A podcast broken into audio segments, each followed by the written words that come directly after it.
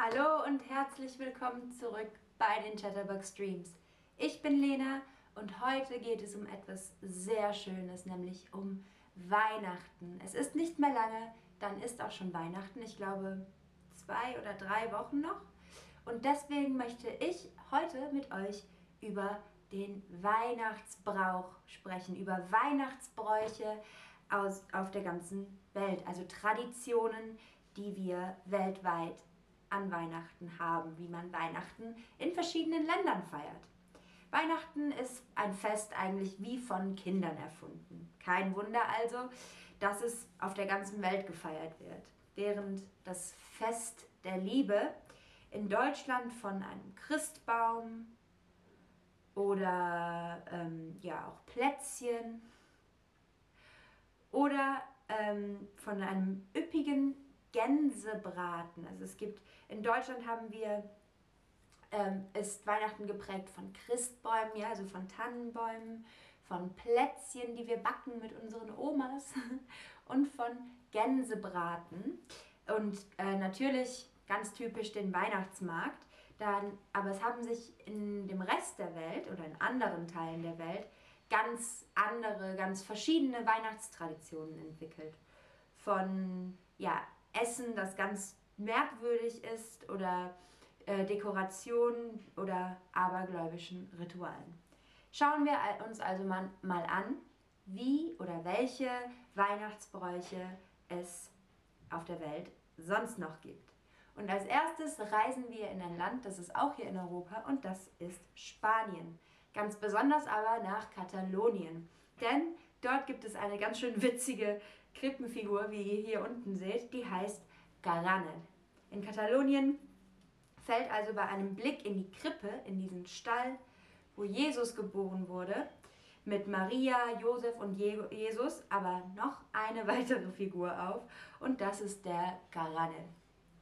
Die kuriose, also diese komische Gestalt, hockt da mit einem nackten Popo, mit einem nackten Hinterteil und verrichtet ähm, ganz frech das große Geschäft.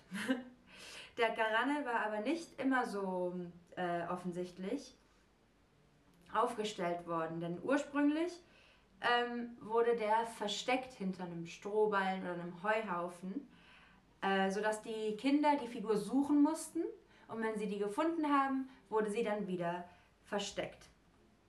Also ist es da, ähm, die Intention dabei, aber immer die Aufmerksamkeit auf das Jesuskind zu lenken. Äh, zu lenken.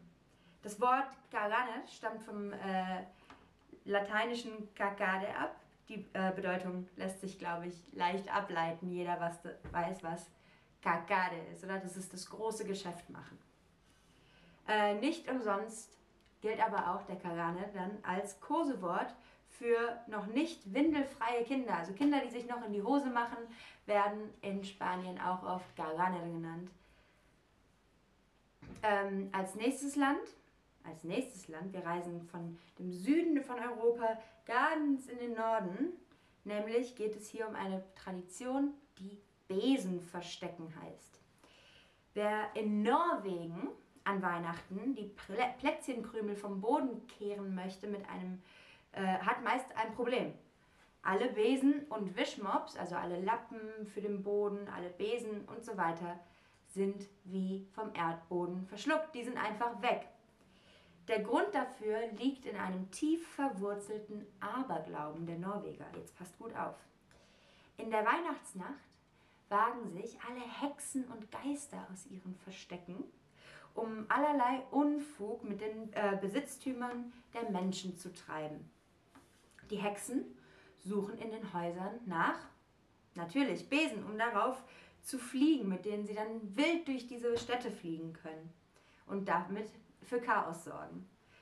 Um die Hexen von ihren ja, von ihrem Klauen und diesen Spritztouren abzuhalten, verstecken die Norweger deswegen alle Besen im Haus so müssen sie später nicht auf das Hausdach klettern und die Geräte wieder herunterholen. Also, wir merken uns, in Norwegen werden zu Weihnachten alle Besen und Wischmops versteckt, damit die Hexen darauf keinen Unfug treiben können. Jetzt gehen wir wieder in den Süden von Europa, nämlich nach Italien. In Italien gibt es die, ähm, ja, die Geschichte von der Weihnachtshexe La Befana. Der Legende nach wollte die Hexe Befana dem kleinen Jesuskind pünktlich zu dessen Geburt Gaben und Geschenke bringen, so wie die drei heiligen Könige. Da sie jedoch den Weihnachtsstern verpasste, sie sah also den Stern, der den Weg leitet, nicht, ähm, flog sie zu spät los und kam nicht rechtzeitig an.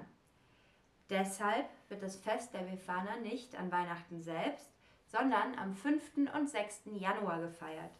Mit ihrem Besen fliegt die Hexe von Haus zu Haus und bringt den Kindern allerlei Geschenke. Das ist cool, oder? Also äh, merken uns, die Hexe Befana in Italien bringt den braven Kindern, die lieb waren, bringt sie Geschenke. Wer aber ungezogen war, bekommt Kohlestücke und Asche.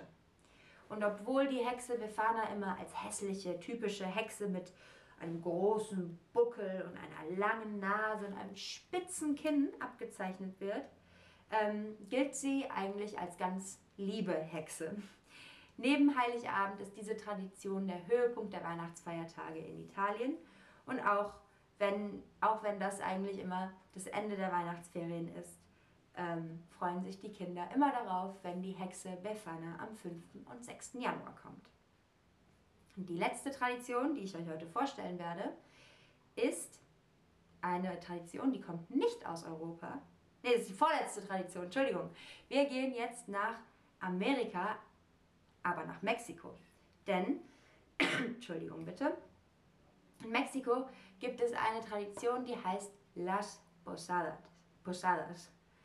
Weihnachten ist nämlich mit Abstand das allerwichtigste Fest in der, im streng katholischen Mexiko und wird daher besonders groß zelebriert. An neun Tagen vor Weihnachten, vor Heiligabend, also am 15. Dezember, treffen sich die Kinder aus einer Nachbarschaft, um die Reise von Maria und Josef nachzuspielen. Also Posada bedeutet so viel wie Unterkunft und das ist auch, wo Jesus geboren wurde im Sinnbild.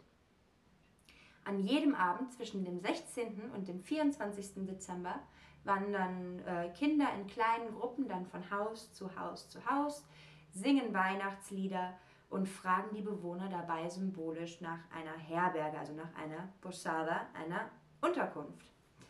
Ähm, traditionsgemäß werden die Kinder eigentlich immer weggeschickt bei den ersten Häusern, bis sie dann ähm, in einem Haus aufgenommen werden.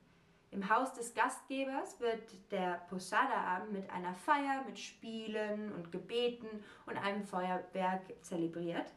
Und äh, ganz typisch für Mexiko gibt es auch da eine Piñata mit Süßigkeiten, worauf Kinder dann einschlagen können.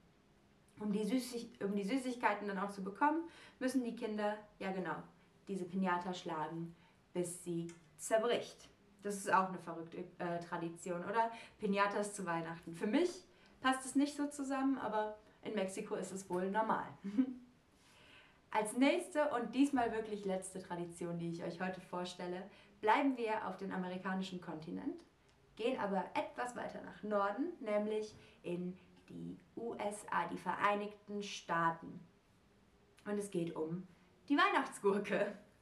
Wer nämlich in den USA an Weihnachten eine Essiggurke an den Weihnachts-, äh, am Weihnachtsbaum entdeckt, der hat Glück. Der Finder darf sich dann über eine Belohnung freuen. Bei der Weihnachtsgurke handelt es sich nicht um eine echte Gurke, sondern äh, um eine künstliche Version aus Glas oder aus Plastik. Durch ihre grüne Farbe, wie bei Gurken halt, ist diese Dekoration sehr schwer im Baum zu finden, denn normalerweise ist der Baum auch ähm, grün.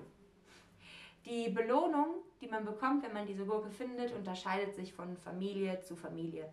Meist ähm, ja, bekommt der Entdecker aber auch ein extra Geschenk oder darf als erstes mit dem Auspacken starten. Der Sage nach beginnt diese Tradition ähm, im sogenannten, mit der sogenannten Christmas Pickle, also Weihnachtsgurke, im frühen 20. Jahrhundert.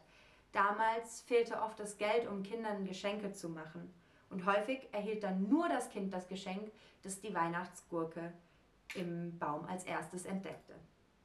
So, Jetzt habe ich euch ein paar ähm, Weihnachtstraditionen vorgestellt und jetzt kommen wir wie immer zum Quiz und ihr macht euch auf die erste Frage bereit. Die erste Frage ist, was ist ein anderes Wort für Tradition? Der Braten, der Brauch oder Weihnachten? Und ich sehe gerade, dass Scarlett schreibt, sie kommt aus Mexiko. Scarlett, vielleicht kannst du uns ja mal erzählen im Chat, ob du auch äh, diesen Weihnachtsbrauch von Las Posadas oder La Posada kennst und ob du es auch schon mal gemacht hast als Kind. Das würde mich super interessieren. Aber von euch wollte ich wissen, was ist ein anderes Wort für Tradition? Und ganz klar, die Antwort ist der Brauch. Ja, wir sprechen über Weihnachtsbräuche, über einen Weihnachtsbrauch und das andere Wort dafür ist Tradition. Also etwas, was man immer wieder wiederholt zu einem bestimmten Zeitpunkt. Als nächste Frage haben wir, welches Essen gibt es in Deutschland typischerweise zu Weihnachten? Ich habe es ganz am Anfang gesagt. Ist es Entenbraten, Gänsebraten oder Schweinebraten? Könnt ihr euch noch daran erinnern, woher ähm, oder was wir ähm, an Weihnachten in Deutschland ganz typisch, typischerweise essen? Entenbraten, Gänsebraten oder Schweinebraten. Und ja, das scheint ein bisschen tricky zu sein, weil es am Anfang auch sehr schnell geht, aber in Deutschland essen wir typischerweise zu Weihnachten ein Gänsebraten, eine ganze Gans, die im Ofen gebraten wird. Als, als letzte Frage für euch habe ich eine offene Frage, nämlich, kennst du noch mehr Weihnachtsbräuche? Welche Weihnachtsbräuche gibt es bei euch vielleicht, wo ihr herkommt? Ähm, ich, wir haben zum Beispiel in Deutschland haben wir auch den ähm, Weihnachtsbrauch mit der Familie oder den Freunden zusammen zu singen. Wir gehen auch am 24. Dezember nachts in die Kirche. Das ist auch ganz interessant. Ähm, aber kennt ihr vielleicht noch mehr Weihnachtsbräuche? Wie feiert man Weihnachten in eurem Land? Scarlett sagt schon, sie hat äh, das auch gemacht als Kind, also La Posada, und sie meint, es ist sehr lustig. Vielleicht kennt ihr sowas ja auch noch aus eurer Kindheit. Und hier kommen die, kommen die ersten Antworten Glühwein. Ja, also Glühwein und Weihnachtsmärkte gehören hier in Deutschland auch und in Österreich und in der Schweiz auch zum Weihnachtsbrauch. Und ich denke in ganz, ganz vielen anderen Ländern inzwischen auch. Es hat mich auf jeden Fall gefreut, dass ich euch diese Weihnachtsbräuche vorstellen durfte. Es hat mich auch gefreut, dass ihr zugeschaut habt.